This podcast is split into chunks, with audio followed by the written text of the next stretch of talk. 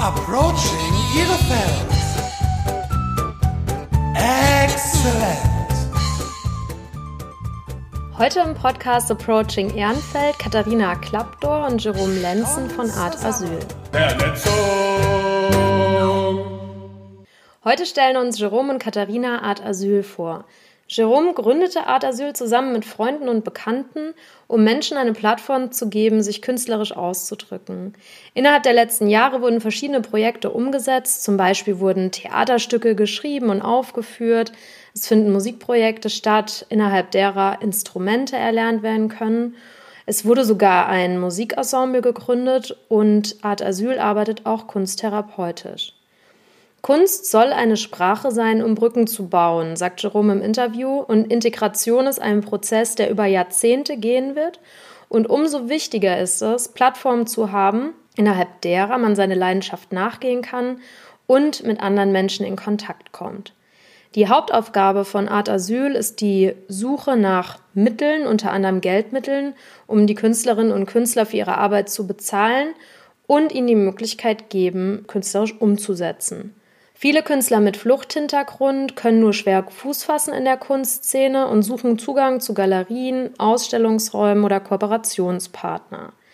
Jerome und Katharina wünschen sich mehr Sichtbarkeit bei der Stadt Köln und den Medien für ihre Projekte, die umgesetzt werden, um dadurch den Verein noch weiter wachsen lassen zu können, da die Nachfrage sehr groß ist und teilweise die Umsetzung weiterer Projekte an fehlenden Mitteln wie Arbeitskräften, Räumlichkeiten oder Geld scheitert. Das Thema Flucht und Integration wird laut Katharina zu einseitig diskutiert und es wird zu wenig über die positiven Projekte berichtet. Hört einfach mal rein und macht euch selbst ein Bild von der Arbeit von Art Asyl. Wir haben uns äh, im Atelierzentrum in Ehrenfeld getroffen. Da ist immer super viel los und deswegen bitte ich euch, so ein paar Störgeräusche im Hintergrund einfach zu ignorieren. Und wie immer freuen wir uns natürlich total über Feedback an die E-Mail-Adresse approachingehrenfeld@gmail.com. Und wenn euch die Folge gefallen hat, dann immer auch gerne liken und bewerten, damit ganz viele andere Leute sich den Podcast auch noch anhören. Und jetzt ganz viel Spaß mit Jerome und Katharina von Art Asyl. Okay. So, ich freue mich, dass wir heute ein bisschen in die Kunstszene von Köln eintauchen. Ich sitze hier mit Jerome Lenzen und Katharina Klappdorf von Art Asyl. Hallo erstmal. Hallo. Hi, grüß dich. Ich freue mich total, dass wir uns heute austauschen und ähm, das wäre super spannend, wenn du, Jerome, ein bisschen erzählen kannst, wie du zu Art Asyl gekommen bist. Du bist ja Gründungsmitglied und Vorstand und hast das Ganze so initiiert. Was ist dein Background? Wie bist du dazu gekommen? Ich habe zum Ende meines Studiums äh, nicht in Deutschland gewohnt, sondern in Frankreich und äh, Deutschland natürlich äh, eng verfolgt über die Auslandsberichterstattung und äh, habe so ein Gefühl entwickelt, dass es mir unangenehm ist, dass in Dresden Menschen spazieren gehen und Rechtspopulisten ähm, stärker werden, was ja kein Vergleich ist zu heute. Ähm, das war ja damals noch viel geringer, aber dieses Gefühl hat ausgereicht, um dann, als ich nach Köln zurückgekommen bin, ich komme ursprünglich aus der Gegend, mit Freunden gemeinsam äh, viel darüber zu diskutieren, was können wir machen, welchen Beitrag können wir leisten, im Hinblick auch auf die sich anbahnende Flüchtlingssituation, die äh, dann ja auch erfahrungsgemäß nochmal das ganze Thema ein bisschen stärker ähm, in den Mittelpunkt gestellt hat. Und dann haben wir als Nicht-KünstlerInnen beschlossen, einen Verein für KünstlerInnen zu gründen. Okay, das wollte ich gerade fragen. Ich hätte jetzt gedacht, dass du dann auch Kunst studiert hast oder irgendwie so einen Kunst-Background hast, aber du sagst bewusst nicht Künstler. Das heißt, du hattest da vorher gar nicht so viel Berührung mit? Also ich habe äh, eine klassische Gitarrenausbildung gemacht von der Kindheit an und äh, habe in Bands gespielt, aber ähm, das Talent war nicht so ausgeprägt. Und ich habe dann Geschichte und Politikwissenschaften studiert und auch die anderen, mit denen ich mich zusammengetan habe, der eine ähm, hat Medizin studiert äh, zu dem Zeitpunkt, zwei andere Freunde, die ich aus der Schulzeit auch noch kannte, haben Jura studiert und äh, unter den zehn Gründungsmitgliedern war dann tatsächlich auch kein Künstler, keine Künstlerin. Das heißt, ihr habt zu zehn dann den Verein gegründet. Mit welchem Ziel? Wir wollten eine Plattform schaffen, ähm, die zur Ideenumsetzung dient. Sprich, wir wollten kreativen Menschen, die Ideen haben, künstlerischer Art, musikalischer Art, die Möglichkeit geben, das Ganze zu Projekten zu machen und so auch geflüchteten Menschen die Möglichkeit zu geben, das Ankommen leichter zu haben, äh, anzukommen in der Gesellschaft, Menschen kennenzulernen, sich künstlerisch auch ähm, zu erfahren Also all das zu übernehmen, was jetzt klassischerweise vom Staat eben nicht gemacht wird, wo dann eher die Unterkunft und äh, die Nahrung etc. im Mittelpunkt stehen. Und ähm, wenn, wenn wir über Kunst sprechen, dann ist es bei euch ja ein sehr weites Feld, was ich verstanden habe. Was, ähm, was, was findet denn bei Art Asyl alles statt? Es geht ja da jetzt, nicht, so wie ich verstanden habe, nicht nur um ähm, künstlerisches Gestalten, sondern auch um Musizieren und so eine ganze Bandbreite. Vielleicht kannst du das nochmal ein bisschen beschreiben. Wenn ich jetzt in die letzten Jahre denke, ist eher die Frage, was haben wir noch nicht gemacht. okay. Also, okay. Äh, vielleicht mal bei diesem Jahr, wir haben äh, ein Theaterstück ähm, auf die Beine gestellt, geschrieben und äh, zur Aufführung gebracht mit einer Theatergruppe, die wir dann auch gegründet haben in dem Kontext. Wir machen viele musikalische Projekte von tatsächlich den grundlegenden musikalischen Kenntnissen, die spielerisch zu vermitteln, bis hin aber auch zum Instrumentenunterricht. Und äh, wir haben ein Ensemble gegründet mit professionellen MusikerInnen wir machen viel im Bereich Kunsthandwerk, haben in der Vergangenheit beispielsweise ein Bühnenbildprojekt gemacht, wo wir okay. ein, ein, Kindertheater gebaut haben, wirklich handwerklich mit Sägen und Schrauben und allem Möglichen. Ähm, wir haben viel im Bereich Malerei gemacht, aber da auch dann tatsächlich kunsttherapeutisches Arbeiten, was dann viel mit Ton beispielsweise ist. Ähm, wir haben Medienkunst gemacht, äh, Programmieren, also wie kann man mit, mit Coding letztendlich kreativ werden wie kann man Code auch als Sprache benutzen, denn das steht bei uns im Mittelpunkt. Wir wollen Kunst als Sprache, um äh, Brücken zu bauen zwischen verschiedenen Kulturen nutzen. Und da ist uns eigentlich jedes Medium recht. Hört sich sehr umfangreich an und äh, auch arbeitsintensiv. Und Katharina, du meintest, du bist jetzt als Vollzeitkraft quasi bei Art Asyl tätig. Wann bist du dazugekommen und was sind so deine Projekte und Aufgabenbereiche? Vollzeitkraft stimmt nicht. Ich habe eine halbe Stelle. halbe vielleicht genau. Aber ich bin seit dem 1. Juli hier und leite das Projekt Professionalisierung und Koordinierung kreativer Integrationsprojekte. Ähm, das heißt, dass ich quasi als erste Kraft, die nicht ehrenamtlich für den Verein arbeitet, ähm, auf den Verein schaue und gucke, wie man ihn in sich professionalisieren kann, wie man das Ehrenamt in Köln professionalisieren kann und was es darüber hinaus für mögliche Projekte, Kooperationspartner in der Zukunft gibt, die vielleicht interessant für uns sind. Im Moment ist, äh, habe ich jetzt gerade so eine Phase hinter mir, wo ich einfach unheimlich viele Leute getroffen habe. Also Stakeholder in der Stadt, wer macht alles Ehrenamt ähm, in unserem Themenzusammenhang, dann die Projekte kennengelernt habe, die ganzen Leute, die hier tätig sind, kennengelernt habe. Ähm, wir haben die ersten Austauschtreffen gemacht für Ehrenamtliche hier. Ähm, und ähm, im Moment arbeiten wir sehr intensiv an einer neuen Website, die einen ähm, Main-Bereich haben wird, der Ehrenamtlerinnen und Ehrenamtlern ähm, Theorie und Praxis Methoden zur Verfügung stellen soll, also ein sogenannter Kioskbereich. Der kommt, ähm, für den äh, unsere Praktikantin Katharina auch gerade recherchiert. Ähm, daran arbeiten wir gerade sehr intensiv. Und ja, mein Background ist, dass ich, ich bin Kulturanthropologin. Ich mhm. habe ähm, jetzt sechs Jahre in freien Projekten und institutionellen Projekten gearbeitet und eigentlich hauptsächlich im Bereich Ausstellung und Theater. Ich habe aber auch ein Jahr für die Zukunftsakademie NRW gearbeitet. Da ging es eher so um Organisationsmanagement, Change Management. Da haben wir Fortbildungen organisiert für Museen im Ruhrgebiet und für Kunstvermittlerinnen und Kunstvermittler. Ähm, quasi auch so als Reaktion darauf, dass auch die Institutionen verstanden haben, dass jetzt viele, viele Leute kommen, die einen Zugang brauchen zu diesen Orten, zu den Kulturorten, die es so gibt. Und ähm, ja, deshalb habe ich auch einen großen Schwerpunkt im, zum Thema Diversitätsentwicklung. Also wie können Institutionen diverser werden. Und ähm, wie viele Mitglieder gibt es bei Art Asyl? Wie viele Menschen wirken da mit? Wie groß ist das? Also was die reinen Mitglieder angeht, haben wir 150, wobei mhm. das natürlich auch zum Teil stille Mitglieder sind ähm, oder ehemalige aktive Mitglieder, die mittlerweile weggezogen sind. Wir haben so ein kleines Brain Drain mal gehabt letztes Jahr, dass viele nach Berlin gegangen sind. Ja. Ähm, auf der anderen Seite haben wir aber sehr viele ehrenamtliche, aber auch Honorarkräfte, weil Künstlerinnen und Künstler bei uns nicht ehrenamtlich arbeiten dürfen, sondern immer bezahlt werden. Und wir dann eben die Mittel dafür auch suchen. Das ist eine unserer Hauptaufgaben, dass wir ähm, Geld zur Verfügung stellen, damit Künstlerinnen und Künstler fair bezahlt Projekte machen können. Und ähm, ich glaube, dieses Jahr haben wir es mal hochgerechnet, dass so circa 60 äh, Personen, Katharina, korrigiere mich, wenn ich falsch liege, ähm, mitgewirkt haben an den Projekten. Und über die letzten Jahre sind das mehrere hundert Personen, allein dadurch, dass wir zweimal im Jahr ein Musikpraxisseminar mit der Uni Köln zusammen durchführen, wo dann circa 20 bis 30 Studierende von uns in Projekte geschickt werden. Die habe ich jetzt bei den 60 Leuten noch nicht dazu gezogen. Also dann wären es schon wieder 90 und dann das feste Team, das sind dann irgendwie fast 100 Leute, plus die Teilnehmenden, plus äh, auch geflüchtete Künstler und Künstler, die in unserem Umfeld unterwegs sind, die wir unterstützen, die bei unserer Ausstellung mitgemacht haben. Also es ist schon eine sehr große Gruppe. Kannst du vielleicht, dass man das ein bisschen besser nochmal greifen kann, mal ein, ähm, so ein Projektbeispiel machen? Ich glaube, das ist ganz wichtig, nochmal so Grund, um das grundsätzlich zu verstehen. Ich würde sagen, und korrigiere mich gerne, wenn ich falsch bin, aber ich würde sagen, dass über zwei Drittel der Projekte, die Art Asyl gemacht hat und macht, nie an die Öffentlichkeit drängen. Mhm. Also davon sieht man nichts, da kommt nichts bei raus, keine Aufführung, keine Ausstellung, kein Film oder sowas, sondern das sind Projekte, wo zum Beispiel, eins findet ja auch statt am Bürgerzentrum Ehrenfeld, ein Geigenprojekt, mhm. wo ähm, wir zwei Ehrenamtlerinnen, ein, ein Mann, eine Frau haben, die ähm, mit geflüchteten Kindern Geigenunterricht machen. So, und die machen das auf eine unbestimmte Zeit. Die machen das auch sehr, sehr gut. Genau, und ich genau. habe auch den, äh, einen der, der, kleinen Jungs kennengelernt, die den Geigenunterricht da in Anspruch nehmen mhm. und total stolz darauf äh, sind. So. Und die, die Instrumente, hatte ich verstanden, werden dann auch irgendwie gestellt ne? oder organisiert von euch. Stimmt das?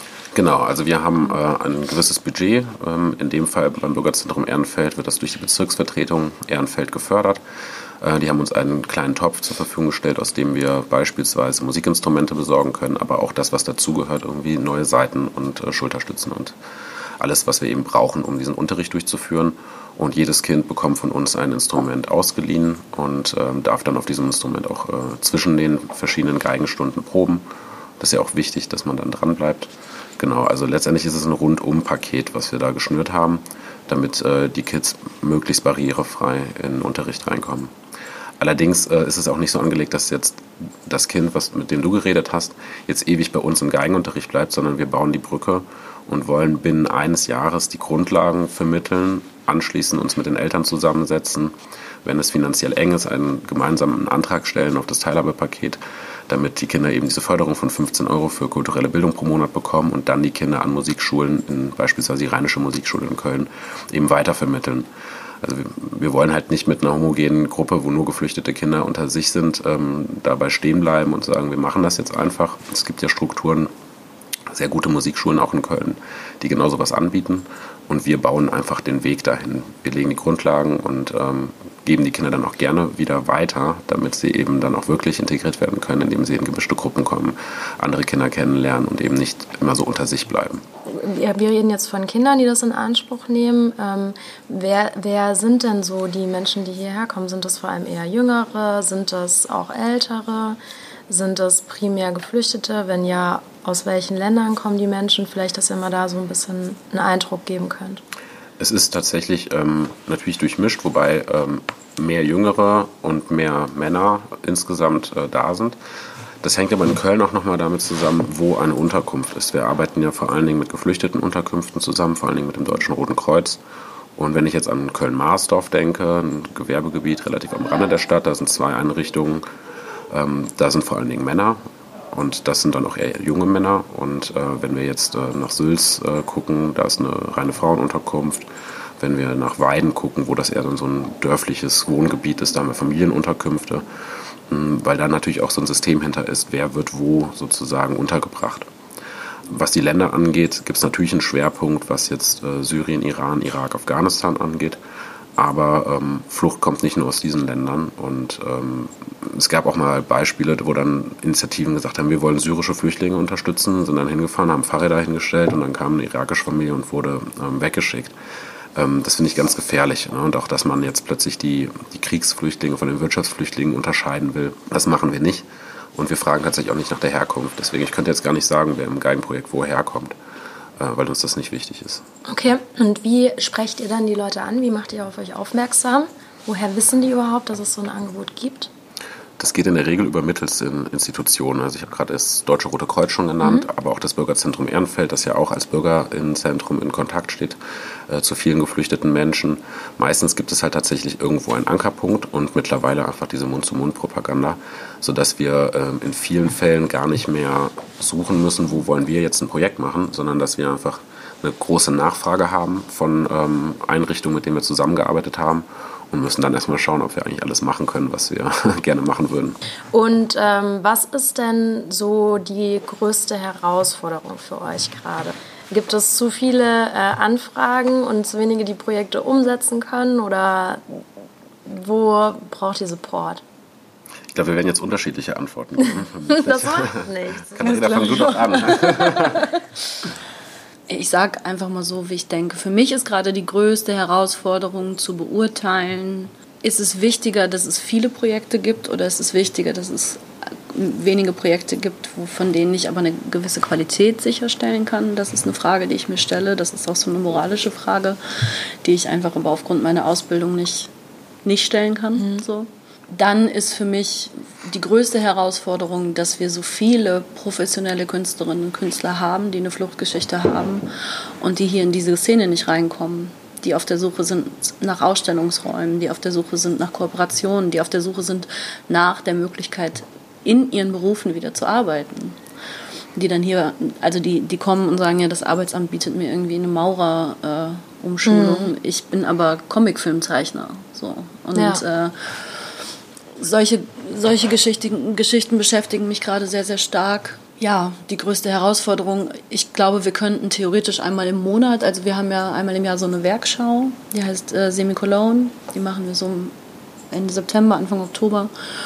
Wir könnten so, eine, so ein Präsentieren und Zeigen und Sichtbar machen der Projekte und der Künstler, die zu uns kommen und die eben auf der Suche nach Räumen und nach Ausstellungsmöglichkeiten sind. Wir könnten einmal im Monat sowas machen, aber wir haben eben die Räume nicht, das Geld nicht und auch nicht die, die personelle Struktur. Ne? Also wie gesagt, ich habe eine halbe Stelle, ich habe zwei wunderbare Mitarbeiterinnen und Mitarbeiter, aber die sind Werkstudenten hier, die haben jetzt auch nicht äh, quasi die volle Zeit, um hier mitzumachen, aber wir könnten theoretisch könnten wir einfach noch viel, viel mehr Sichtbarmachung schaffen, was mir sehr, sehr wichtig wäre. Geld ist immer. Ihr finanziert euch äh, über, über Spenden, richtig? Oder? Auch. Nicht nur, genau. Also wir finanzieren uns einerseits natürlich über Mitgliedsbeiträge, mhm. über Spenden zum anderen, über Stiftungsgelder, projektbezogen, über das Land NRW, über das Bundesamt für Migration und Flüchtlinge. Ähm, also wir haben unzählige verschiedene Töpfe, mhm. Ähm, was natürlich auch bedeutet, dass wir viel machen können und ähm, auf der anderen Seite aber auch bedeutet, dass wir viele Verwendungsnachweise, viele Anträge, viel Verwaltung haben und wir sind immens schnell gewachsen. Ähm, wir könnten sicherlich zehnmal so viele Projekte machen, aber wir können nicht zehnmal so viele Anträge schreiben und zehnmal so viele Verwendungsnachweise ausfüllen und ähm, dementsprechend stößt man da an Grenzen. Und es gibt beispielsweise Unterstützung für so Verwaltungsaufgaben, die ähm, Willkommensinitiativen zugutekommt, die können wir nicht beantragen, weil wir zwar das Gleiche machen und auch sehr viel machen, aber keine Willkommensinitiative im eigentlichen Sinne sind. Obwohl genau das eigentlich unsere Tätigkeit ist. Wir machen, sind eine Willkommensinitiative für Kunst und Kultur und ähm, dementsprechend bräuchten wir eigentlich für die Größe, die der Verein jetzt hat, äh, ein größeres Team als das, was wir haben. Äh, dass wir ein Team überhaupt haben, ist allerdings ein Schritt, den wir auch erst dieses Jahr umgesetzt haben. Und erst seit letztem Jahr haben wir Räumlichkeiten. Also wir müssen vielleicht auch manchmal zufrieden sein, aber Natürlich, naja, ist ja gut ambitioniert zu sein. Ja, ja, man startet natürlich schon mit den Rufen. Man hat da eine Vision. Also ich würde mir auch wünschen, dass die Stadt Köln ähm, vielleicht nächstes, übernächstes Jahr auch mal auf uns zukommt und äh, sagt, hey, ihr macht seit vier Jahren ähm, unglaublich viel, ohne jemals äh, dafür Geld bekommen zu haben. Ähm, ihr werdet institutionell gefördert. Das würde uns Sicherheit geben. Das würde dafür sorgen, dass wir auch stark entlastet werden. Wir haben einen ehrenamtlichen Vorstand plus ehrenamtliche Leute, die andere Aufgaben übernehmen. Alles junge Leute, alle unter 35. Das wird dann halt auch schwierig, irgendwie langfristig dann in der Struktur weiterzuarbeiten, weil es ändern sich die Berufe, es ändert sich die familiäre Situation. Manch einer zieht weg. Letztes Jahr war das besonders schlimm, weil das gute, sehr engagierte Leute waren, die weggezogen sind. Und ähm, eigentlich rettet einen nur so eine institutionelle Förderung vor diesem Brain Drain, indem man einfach eine weitere Stelle schaffen kann oder noch zwei Stellen schaffen kann. Mhm. Und sagt, ähm, das, was wir machen, ist kein Ehrenamt. Wir haben es aus dem Ehrenamt heraus gemacht, aber immer mit erhobenem Zeigefinger und haben gesagt, wir machen das, weil es kein anderer macht. Und irgendwann möchten wir aber auch das Ganze umwandeln. Ja. Und was vielleicht dazu passt, was ich noch ergänzen könnte, was, was wir uns, glaube ich, alle wünschen würden, wäre mehr Aufmerksamkeit über die Medien. Also wir haben, also ich habe den Eindruck, dass diese Geschichten, die wir erzählen können oder diese Geschichten, zu denen wir ähm, Kontakte herstellen könnten, die, die, zu Leuten, die die Geschichten dann selber erzählen können, was wir dann gar nicht für die tun brauchen, dass es da einfach nicht so viel Interesse gibt. Also das Thema Flucht, das Thema Migration wird eben sehr einseitig diskutiert und debattiert. Aber ja. die, ähm, also ich habe das Gefühl, wenn wir eine Pressekonferenz einberufen oder wenn wir Pressemitteilungen verschicken, was wir sehr viel machen tatsächlich äh, für unsere Projekte, eben für die, die man sehen kann, wo man etwas sehen kann, bei etwas zugucken kann. Da gibt es halt nicht die Aufmerksamkeit von den Medien in Köln, die wichtig sind, die wir uns wünschen würden. Wobei also. es eigentlich ja um so schöne Inhalte geht. Ne? Ich meine, klar, ja. ist äh, immer die ganze Flucht-Vergangenheit äh, ist immer ein, eine dramatische Geschichte, aber dann sind die Menschen da und dann geht es ja um Integration und dann mal über Themen zu berichten, die irgendwie positiv sind, äh, gerade vor diesem künstlerischen, kreativen Hintergrund, das sind ja genau so Stories, die man hören möchte, weil man möchte nicht immer nur äh, über Krieg und Zerstörung und negative Erfahrungen lesen, sondern du willst ja positive Sachen auch hören. Ja, das wird den Leuten ja auch einfach nicht gerecht. Ja, ne? genau. Also das ist, wenn man jetzt das Beispiel Krieg und Zerstörung in der Berichterstattung nimmt, ist das eine stetige Viktimisierung von Menschen, die halt nicht funktioniert, weil die Leute mit den Dingen, die sie vielleicht im, im Gepäck haben, sich hier aber jeden Tag leben und hier jeden Tag sich einen Alltag und ein Leben aufbauen. So, und diese Geschichten ähm, scheinen aber nicht so interessant zu sein. Das gesagt, könnt ihr denn mal ein, zwei, drei Geschichten erzählen, die, ähm, die so spannend sind, die ihr gerne irgendwie geteilt wissen möchtet von, weiß ich nicht, einer Künstlerin, ähm, die geflüchtet ist, die jetzt hier malt und ausstellt oder Zugang schon gefunden hat zu Galerien. Ich spinne jetzt mal, ich, ich weiß nicht genau, was die, was die Stories sind. Aber vielleicht habt ihr da so ein, zwei Beispiele, dass man da noch ein bisschen ein Gefühl für bekommt. Es gibt einen Künstler, der seit letztem Jahr September ähm, bei uns im, im Team im Grunde auch ist. Also, da sind so die Grenzen zwischen Teilnehmer und Projektleiter komplett ver, verschmolzen. Ähm, der eigentlich äh, ursprünglich aus äh, Aleppo kommt und ähm, dort im Pflegebereich gearbeitet hat, in einem Krankenhaus, aber immer eine Neigung zu Kunst hatte und als Stuckateur ähm, auch gearbeitet hat wirklich sehr schöne Decken auch in seiner eigenen Wohnung sich selbst gemacht hat, die ich von Fotos kenne, die, und das ist eben die Kehrseite, aber komplett zerstört wurden. Weswegen auch, er auch hierher gekommen ist, zu uns gefunden hat, um sich künstlerisch auszuleben, gleichzeitig aber auch die Geschichte äh, zu erzählen, die ja sehr sensibel ist. Wir sind da sehr vorsichtig damit. Wir würden keine Fragen dazu stellen. Wir hätten ihn auch niemals ermuntert, erzähl doch mal deine Geschichte von der Zerstörung, aber er hat sich entschieden, bei unserer Ausstellung Making Home im Januar äh, zwei Filme zu zeigen, äh, mit der Handykamera aufgenommen. Der eine äh, zeigt seine Wohnung, wo er stolz zeigt, was er da für einen schönen Stuck und äh, Einrichtungen etc. zusammengebaut hat. Und das andere ähm, hat sein Bruder aufgenommen, nachdem er bereits äh, nach Deutschland äh, gekommen ist, dass die Wohnung noch einmal zeigt nach der Zerstörung von Aleppo. Und ähm, die Bilder sind das eine, aber der Ton, den man von der Person, die durch diese Wohnung läuft, also dieses Rascheln und Knacksen unter den Füßen, weil man merkt, alles ist kaputt, alles liegt auf dem Boden. Das ähm, ist eine sehr emotionale Geschichte, die er aber gleichzeitig auch zeigen wollte, weil er sich hinter sich gelassen hat.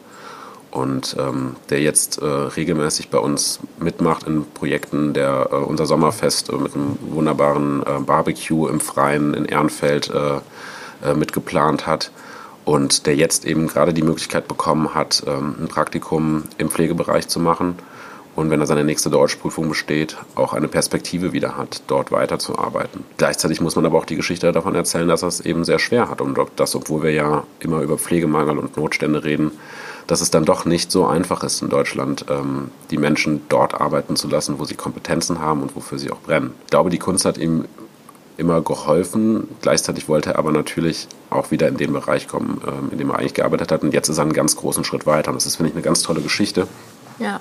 die nicht einfach die ganze Zeit fröhlich ist, aber die erzählt werden muss und ähm, die auch auf Probleme hinweist. Und auch ähm, mutig und schön, das in so einem Kontext dann irgendwo zu zeigen, weil das ist zwar eine Art, wie man das jetzt so sagen kann, aber es ist eine, ähm, eine sehr komplizierte Form von Kunst, aber irgendwie ja schon auch. Ne? Also Kunst hat ja viele Interpretationsmöglichkeiten und zu sehen, dass sowas aufgebaut wurde und wunderschön war und dann zerstört ist und das in einer Art, ich, stelle es mir jetzt vor, wie so eine kleine Videoinstallation irgendwie zu präsentieren, ist ja in sich auch schon Kunst und die Möglichkeit, so eine, so eine Geschichte zu erzählen und auch zu vermitteln. Genau, er hat gleichzeitig auch, das war so der Hauptinhalt ähm, des Projektes, wir haben Modelle gebaut ähm, im Maßstab 1 zu 20 von dem Zuhause, was die Menschen verlassen okay. haben und ihrer aktuellen Unterbringungssituation in Köln. Ähm, was den Besucher nochmal sehr eindrücklich gezeigt hat, dass hier niemand herkommt, weil er sich irgendwie wirtschaftlich verbessern will und es hier also so toll ist in Köln, sondern ähm, es war teilweise verstörend zu sehen, wie klein jetzt die aktuelle Behausung ist gegenüber dem, was die Menschen verlassen haben. Eigentlich ist es schade, dass man 2019 das noch erzählen muss, aber die Menschen kommen nicht einfach so hierher, sondern sie müssen. Gibt es denn ähm, Galerien, Institutionen oder Künstler, die man, die man kennt, die vielleicht der Kölner kennt, die bei euch mit aktiv sind? Die ähm, bekannt sind in Köln? Das ist jetzt eine gute Frage. Galerie. Oder wünscht ihr euch mehr also auch die, bekannte Künstler, die vielleicht äh, das Ganze supporten? Wer uns jetzt so total supportet, ist die, die Galerie Alba. Das ist die äh, jüngste Galerie in Köln. Die ist jetzt seit einem Jahr ähm, in der Nähe vom Römerturm. Und ähm, die unterstützt uns beispielsweise auch finanziell ähm, und baut eben Brücken, hat eben ein großes Netzwerk, auf das wir zurückgreifen können. Ähm, das ist so ein Akteur, der auf jeden Fall auch bekannt ist in Köln. Ähm, es gibt auch Künstlerinnen, mit denen wir schon in Kontakt waren, wie ähm, Brigitte Dunkel, die ist, glaube ich, ähm, auch vielen ein Begriff, die auch Ideen hat, ähm, die auch selber teilweise umsetzt. Also nicht jeder braucht uns ja auch. Ne? Also es geht auch manchmal nur darum, sich auszutauschen, was macht ihr, was machen wir. Und ähm, dann kommt eins zum anderen. Aber ich glaube, diese professionelle künstlerische Ebene ist gar nicht so das, worauf wir hinaus wollen. Das kann mal vorkommen. Jetzt unsere Making-Home-Ausstellung, von der ich gerade erzählt habe, die war auch bis vor kurzem im Museum für angewandte Kunst zu sehen, in einem mhm. kleinen Aufbau, weil sie nominiert war für den Kölner Designpreis. Aber für die meisten ist es einfach eine sehr schöne Ablenkung. Es ist ein Hobby, es ist ein Weg, um rauszufinden, auch aus dem Traumata. Deswegen machen wir auch kunsttherapeutische Angebote gerne. Jemanden, der nach, äh, nach Deutschland oder nach Köln geflohen ist, in die Kunstszene zu integrieren, ist eher, dass man Kontakte hat und ähm, nicht das gleiche Schicksal teilt, was andere Künstler, Künstlerinnen und Künstler teilen, dass man nämlich auch mit total wenig Geld und keinem richtigen Raum und was weiß ich was unterwegs ja, ist. Ja. Also ich glaube nicht, dass die Kunstszene jetzt eine Alternative für die Menschen bietet, um wirtschaftlich auch auf gesunde Beine zu kommen. Ähm, ich glaube aber, dass sie ihnen mental sehr viel geben kann, dass sie so ein, so ein kulturelles Grundbedürfnis, das in jedem Menschen steckt, befriedigen kann. Und ähm, das ist, glaube ich, wichtiger als als damit mal Geld zu verdienen. Ich glaube, es geht darum, gesehen zu werden, einen Beitrag leisten zu können an etwas Schönem, was gesehen wird, wofür man Anerkennung bekommt, dass man das Selbstbewusstsein aufbaut, dass man sich aber auch verlieren kann im Malen und äh, dadurch ähm, wieder zu sich kommt das steht, glaube ich, im Mittelpunkt. Auf ja. jeden Fall. Ich habe das eher so vor dem Hintergrund ähm, der, der Aufmerksamkeit auch äh, angesprochen, ne? weil du gesagt hast, du würdest dir wünschen, dass einfach mehr darüber berichtet wird und dass es bekannter wird, das ganze Thema. Und insofern, ähm, wenn du dann so den einen oder anderen vielleicht auch bekannteren Unterstützer hast oder Galerien hast, die eigene Reichweiten auch mitbringen oder andere Institutionen, so vor dem Hintergrund rührte meine Frage einfach zu sagen, so Kooperationen können ja auch helfen, um Art Asyl und das ganze, die ganze Arbeit, die er leistet, nach vorne zu bringen und bekannter zu machen. Ja, definitiv. Ähm, ich glaube, worüber wir uns total freuen würden, wäre, wenn sich Institutionen, große Institutionen vielleicht so eine Art Programm ausdenken würden, zu dem wir kommen können, wo wir mitkommen ja. können. Also besondere Führungen durch Museen, die vielleicht mehrsprachig sind. Oder es gibt auch Menschen in der Kunstvermittlung, die ähm, ohne Sprache, ohne Sprechen. Das ist ja auch Museen eigentlich so euer Slogan. durch, Ausstell ne? durch Ausstellungen führen. Ja. Ähm, wenn man so ein Behind the Scenes im Schauspiel organisieren kann oder so. Also, und wenn man da einfach Leute zusammenbringt. Und dann machen die, glaube ich, schon, also die, die wirklich Künstler sein wollen oder Künstlerinnen sein wollen, die wissen, das ist hart. Das ist in Köln hart und das ist in anderen Ländern genauso hart, aber die finden ihre Wege dann schon selbst. Aber wenn die Institutionen, die Galerien, Museen sagen würden, ähm, wir machen so, wir schaffen Begegnungsmöglichkeiten von Entscheiderinnen, Entscheidern oder Leuten im Mittelbau mit eben unseren Künstlerinnen und Künstlern und, oder wir machen ein spezielles Angebot für euch, dann braucht man uns vielleicht dann auch gar nicht mehr, weil dann entstehen vielleicht Kontakte und dann entstehen Netzwerke und dann können die Leute sich selber einen Eindruck verschaffen. Ne? Das wäre schön. Und wenn das jetzt jemand hört und er sagt, Mensch, ähm, das klingt spannend und ich kann da helfen, wen kontaktiert er oder wie erreicht derjenige euch? Einfach auf die Webseite unter Kontakt gehen oder? Genau, da ist eine E-Mail-Adresse, da gibt es auch ein Kontaktformular, aber einfach eine E-Mail an uns schreiben, info at artasyl.de ähm, und äh, dann freuen wir uns sehr zu antworten. Genau, zur Website noch, die ist im Umbau, also ähm, dort findet man, wenn man jetzt gucken will, was ist unsere nächste Veranstaltung, das findet man dann nicht. Also ähm, für alles, was gerade aktuell läuft und was gerade aktuell passiert, am besten Instagram und Facebook sieht man. Okay. Da kann man das einfach zu einer Veranstaltung kommen, uns ansprechen und kennenlernen. Werden wir dann alles verlinken. Genau, so euch kennenlernen persönlich. Ähm, du hast gerade Veranstaltungen angesprochen. Was, was steht da an oder was sind Veranstaltungen, wo man euch treffen kann? Am 30.11. Äh, um 13.30 Uhr spielen wir mit unserem äh, Ensemble-Projekt June äh, unter dem Ebertplatz, da im Bereich der Passagen äh, African Drum, Gold und Beton in dem Bereich, ein ähm, Flashmob-Konzert. Ein äh, Flashmob-Konzert? Genau. Was heißt das? Was findet da statt? Also wir haben bisher schon sechs von diesen Konzerten gemacht. Die waren alle unangekündigt. Das ist jetzt das Novum, dass wir diesmal ein äh, angekündigtes Flashmob-Konzert machen. Sprich, wir haben uns äh, an verschiedenen Orten in Köln, die ähm, als Problemorte ähm, wahrgenommen werden, bauen wir uns äh, mit einem siebenköpfigen Ensemble auf und spielen ein Konzert, das gratis frei erlebbar ist, dass die Menschen dort abholt, wo sie gerade im Alltag sind. Und das waren eben Orte wie äh, Finkenberg, wie der Kölnberg, wie ähm, Köln-Kalk, äh, der, der, Wiener Platz in Mülheim. Und diesmal sind wir auf dem Ebertplatz und ähm, werden dann unter den Passagen June in Winter ähm, ein Konzert spielen, weil es natürlich jetzt ein bisschen frischer wird. Wir haben die anderen Konzerte noch im Sommer gemacht. Mhm. Und da schützen wir uns dann vor Regen und Kälte. Da kann man uns einerseits zuhören, man kann uns ansprechen und äh, mit uns da auch eine tolle Zeit verbringen. Denn äh, das sind alles professionelle MusikerInnen und die haben ein richtig tolles Programm zusammen äh, geschrieben. Genau, und am selben Abend ähm, haben wir ab 18 Uhr hier im Atelierzentrum Ehrenfeld unser nächstes Meet Art Asyl. Also das ist ein Format, das passiert einmal im Monat, alle sechs Wochen ungefähr. Ähm, und das ist einfach ein quasi Tag der offenen Tür hier. Ähm, man kann einfach hier vorbeikommen, Bier mit uns trinken und äh, einfach über Ideen sprechen, über Konzepte sprechen, über Projekte sprechen, über Engagement sprechen. Also Wen trifft man dann hier so alles? Wer, wer, wie viele Leute sind da da? Oder also in der Regel sind so 30 bis 35 Leute mhm. da zum Teil ähm, komplett neue Gesichter, zum Teil aber auch Mitglieder aus dem Vorstand, Mitglieder aus dem festen ähm, Team, ob jetzt Ehrenamtliche oder unsere Werkstudierenden. Äh, die Katharina trifft man da.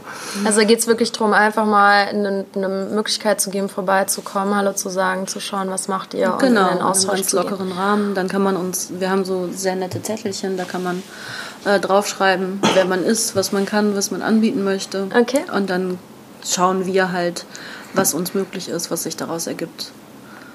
Das ist doch super, weil das äh, gerade ist ja auch immer die Frage, wann jemand den Podcast hört und mhm. ob er das vor dem 30. tut.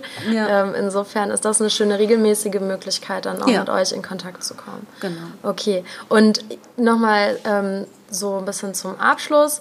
Ähm, eigentlich ist es eine, eine Riesenplattform für jede Art von von Kunst. Wir hatten jetzt äh, Stuckkünstler genannt, wir hatten Geigenunterricht, wir haben Maler, wir haben ähm, hier eigentlich alles, was in irgendeiner Art und Weise oder hier, ähm, was hast du gesagt, Comic-grafischer Comiczeichner. Also es ist wirklich querbeet. Eigentlich jeder, der Lust hat, sich künstlerisch in irgendeiner Art und Weise zu engagieren oder auszutoben, kann mit euch in Kontakt treten. Ganz genau. Und auch äh, jemand, der einfach gerne administrative Sachen macht und Lust hat, sich um äh, Rechnungen zu kümmern äh, oder der im Marketing fit ist. Ähm, man kann bei uns sozusagen hinter den Kulissen mitmachen oder man kann eben in der Projektarbeit als Kreativer mitmachen. Ähm, wir sind grundsätzlich offen für jeden. Super. Ähm, Gibt es von eurer Seite noch irgendwas, was ihr gerne genannt wissen möchtet?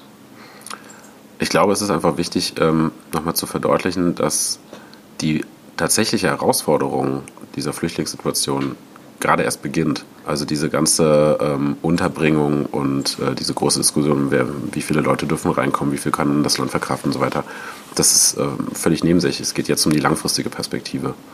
Und ähm, Integration ist eben ein Prozess, der, der durchaus Jahrzehnte dauern wird. Und wir dürfen, glaube ich, nicht noch einmal wie mit den GastarbeiterInnen ähm, einfach ignorieren, dass die Menschen da sind und sagen, die gehen ja irgendwann wieder weg und die müssen kein Deutsch lernen, wir müssen uns nicht mit denen treffen, wir müssen keine gemeinsamen Vereine gründen, sondern wir müssen einfach begreifen, dass wir die Gesellschaft immer wieder neu entwickeln und das halt gemeinsam tun. Ja, auf jeden Fall. Dann habe ich zum Abschluss immer eine Rubrik, das ist äh, euer Tipp für Ehrenfeld, wo man hingehen kann. Es kann eine Bar sein, ein Restaurant, äh, Kino, Club, Theater. Wo trifft man euch oder was findet ihr richtig gut?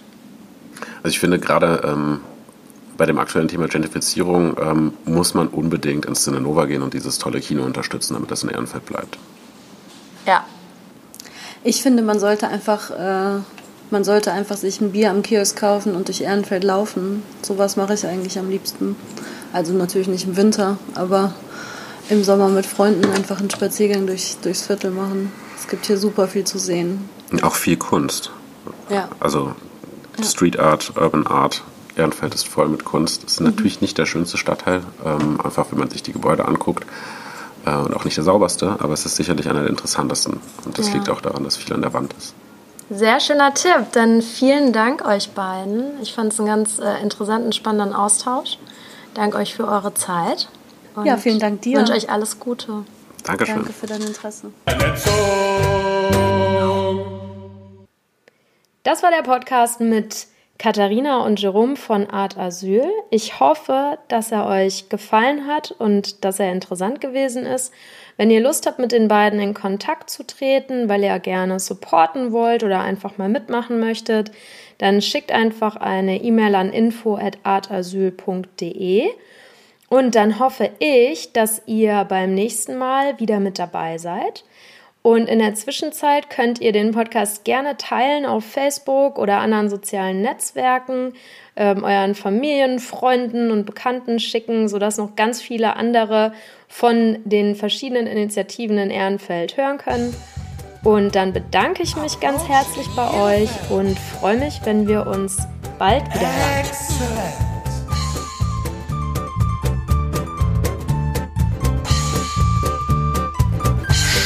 Excellent. Schon zusammen.